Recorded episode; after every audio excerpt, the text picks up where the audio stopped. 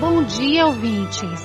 Estamos aqui hoje com o coordenador geral do SINDAI, Danilo Assunção, que também é secretário de Meio Ambiente da CUT Bahia.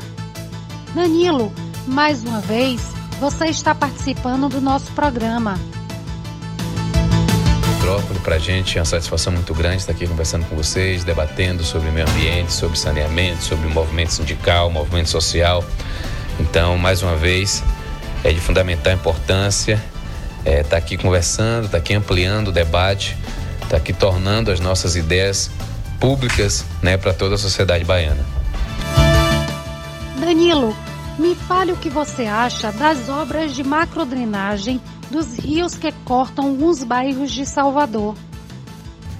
Essa obra de macrodrenagem dos rios Jaguaribe, né, Mangabeira, é, que envolve também o rio Passavaca, sabe, o rio Trobogi, ela é uma obra de, de, de grande impacto ambiental para toda a sociedade.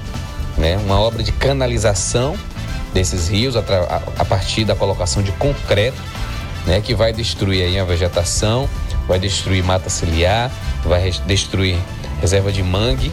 Então a gente precisa colocar isso de uma forma muito mais ampla para a sociedade. O argumento do governo do estado é justamente evitar enchentes, alagamentos e a questão dos vetores, né, dos mosquitos. Mas assim, se o governo do estado tivesse realmente uma preocupação com isso, esses quase 300 milhões que estão sendo investidos pelo governo do estado, eles seriam colocados, eh, seriam repensados né, e redistribuídos em obras para recuperação dos rios, seriam redistribuídos para obras de coleta e tratamento de esgoto, né? Questão do lixo que é jogado também nesses rios. Então, assim, as questões de saneamento elas seriam tratadas sob outro aspecto, sob outro aspecto né? E, e, é isso, esse é o grande problema do governo do estado. O governo do estado ainda não regulamentou a lei 11.172, que é a lei estadual de saneamento, que trata justamente de um componente que não está na lei 11.445, é, que é a lei nacional de saneamento, mas está na lei estadual, que é justamente o controle de vetores.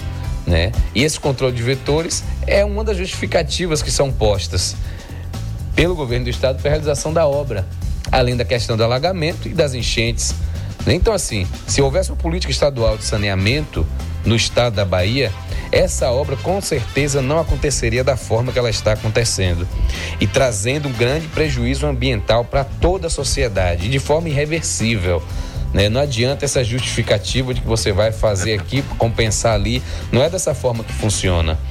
Né? Então, assim, a Prefeitura Municipal também tem a responsabilidade sobre isso, porque liberou o alvará, a licença ambiental, para a realização da obra, então ela tem responsabilidade sim sobre essa questão. O governo do estado, através do INEMA, também deu outorga para a realização da obra. Então, assim, governo do estado e prefeitura municipal são responsáveis por isso que estão fazendo com os nossos rios urbanos. É necessário, sabe, que, a, que o governo estadual, que o que a, que a Prefeitura Municipal de Salvador tenham uma política de saneamento, tenham uma política de meio ambiente, tenham uma política urbana, sabe, construída através de participação popular, de controle social, e isso que não está acontecendo. Então, a realização dessa macro, dessa obra de macro drenagem do Rio Jaguaribe, que envolve mais esses três rios e envolve prejuízos para toda a sociedade, sabe, não é do nosso agrado e não é permissível que aconteça sem a necess... sem a possibilidade e sem sequer, sabe, a gente ser chamado para construir isso de forma coletiva, através de participação popular e acompanhar isso com um mecanismo de controle social. Então é preciso que isso seja estabelecido, é preciso que o governo do estado, a gente sabe que as obras estão sabe, já adiantadas. A gente sabe que o governo do estado, a prefeitura tem mecanismos impositivos, né, e colocam isso de uma forma impositiva, porque a Assembleia Legislativa não ouve a gente, a Câmara de Vereadores, onde o governo é, municipal tem a maioria, a Assembleia Legislativa, onde o governo estadual tem a maioria, não ouve a população, sabe? E essas coisas acontecem a revelia daquilo que realmente interessa, que é a melhoria da qualidade de vida da sociedade, a melhoria da qualidade de vida, principalmente das pessoas que estão ali no entorno dessas obras. Então, na nossa opinião, É, são obras como essa, sabe, que trazem para Salvador, que trazem para o estado, que trazem e quando acontece em outros municípios, trazem para outros municípios um grande um prejuízo muito grande, que não é apenas daquela localidade, mas é um prejuízo de toda a sociedade, um prejuízo para toda a sociedade, e isso deve ser repensado, sabe? Deve, deve ser reavaliado pelos nossos governos. E como anda a situação do saneamento na Bahia? A questão do saneamento é, municipal, estadual e federal, hoje ela está muito complicada.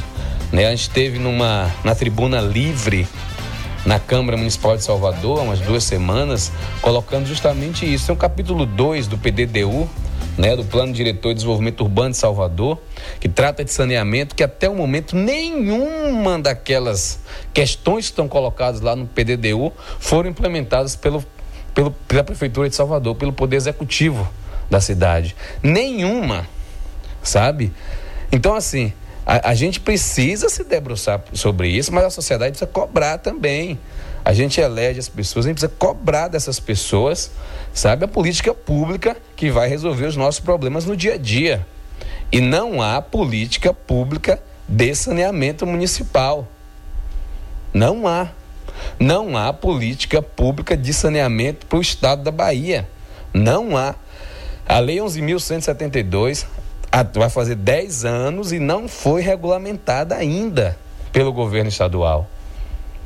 Né? O que você hoje, vê hoje no governo estadual, na, na, na questão de saneamento, é realização de obras.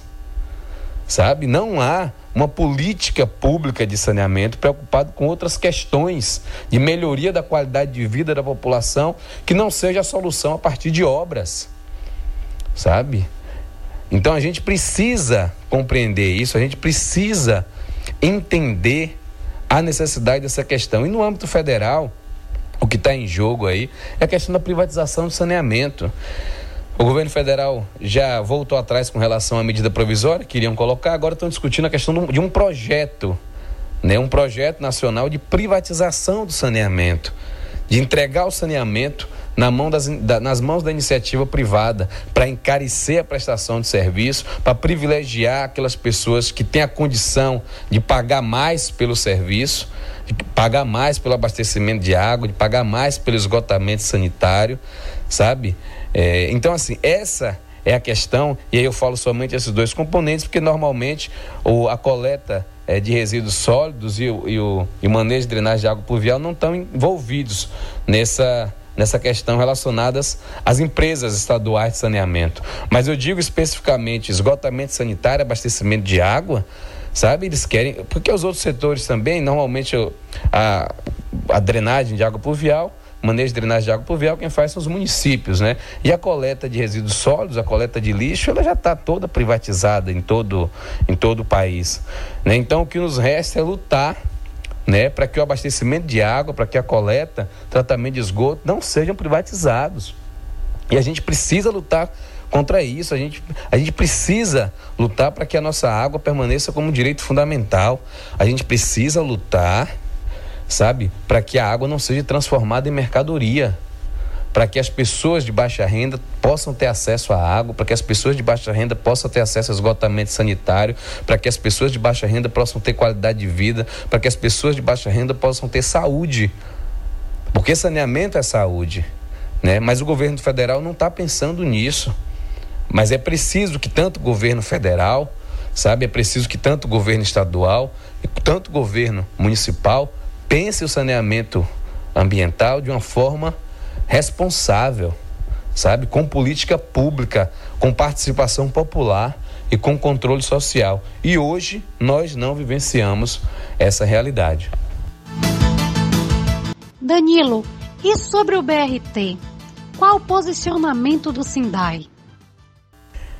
A construção do BRT de Salvador, é, no nosso entendimento, sabe, é uma coisa que não, não deveria acontecer. Eu acho que é outra questão que deveria ser repensada pela Prefeitura Municipal, principalmente por dois aspectos. Não houve participação popular na discussão e não há controle social da obra. Não há controle social daquilo que está acontecendo. São quase 600 árvores que serão, sabe, arrancadas, sabe, da, da, da serão cortadas do nosso município É, é, um, é um, a primeira etapa ela vai da Lapa até Iguatemi, sendo que é um, um, sistema que não vai resolver o problema, até porque a gente já tem um outro modal que é o metrô, que vai da Lapa até Iguatemi, sabe? Então, assim, vão ser construídos viadutos, eleva, eleva, elevações, né? Que a gente chama hoje de elevados, estão sendo construídos e em muitos locais no país, em muitas capitais no país, esses elevados, como no Rio de Janeiro, por exemplo, eles estão sendo retirados. Sabe? Então a gente está indo em total contramão daquilo que está acontecendo no resto do país, daquilo que está acontecendo no resto do mundo. Então isso não pode acontecer. Isso precisa ser repensado. Eu acredito que tanto essa obra como quanto a obra sabe, que, tá, que foi que está sendo feita lá no Rio Jaguaribe, são obras que visam é, especificamente pré, é, é, favorecer as empreiteiras, favorecer as empresas de construção civil. E isso tem que ser muito claro, isso tem que ser dito, sabe? Então, o, o, o principal não é a gente favorecer a população. O principal não é a gente favorecer, favorecer aqueles que mais precisam, mas a gente favorecer um determinado grupo de empreiteiros, de empre, empresários, sabe, que vão lucrar com a realização dessas obras. Isso tem que ser dito. Além das árvores, ainda vão tamponar mais dois rios nessa obra do, do BRT, né? O Rio Camaragipe, né? Que, que, e o Rio Lucaia, né? O rio Camaragibe e o rio Lucaia serão tamponados, que é uma coisa que a gente é, luta para que não aconteça. Pô. Então a gente vai tudo está sendo tudo indo na contramão, enquanto em outras localidades os rios estão sendo recuperados sabe? E está sendo feito um trabalho de paisagismo, está sendo um, feito um trabalho de recuperação de mata ciliar, sabe? Está sendo feito um trabalho é, de, de saneamento para que não sejam jogados mais esgotos, para que não sejam jogados mais lixo nesses rios. Aqui faz justamente o contrário, a gente joga toda essa sujeira para debaixo do tapete. Pô. Então a gente precisa repensar isso. O modelo que está sendo discutido, sabe? O modelo que está sendo implementado pelos governos é um modelo totalmente er errado, equivocado. Totalmente equivocado. Então essa na nossa concepção, é esse modelo de, de BRT, esse modelo de, de transporte urbano, urbano, ele vai justamente na contramão. Acho que a gente tem muitas outras áreas em Salvador que poderia ser é, privilegiado, com, privilegiadas com esse investimento, sabe, de 820 milhões. É o BRT mais caro do país em algumas, em algumas capitais, comparado com algumas capitais, ele chega a ser três vezes mais caro quilômetro construído. Então é, é muito complicado isso. Não se justifica um investimento desse tamanho. A única justificativa que tem é o favorecimento das empresas de construção civil que vão fazer a obra. Então nós somos contra, sabe? Da forma que está sendo feito o BRT, eu acho que Salvador precisa realmente é, de mais transporte de massa. Eu acho que isso é de fundamental importância, sabe? Para a gente reduzir a quantidade de veículos, reduzir a quantidade de emissão de gás poluente, sabe? A gente precisa de mais ciclovias. A gente precisa de tudo isso. Agora, isso precisa ser construído coletivamente, ser construído através de participação popular, é preciso ter controle social, para a gente poder acompanhar todos esses processos.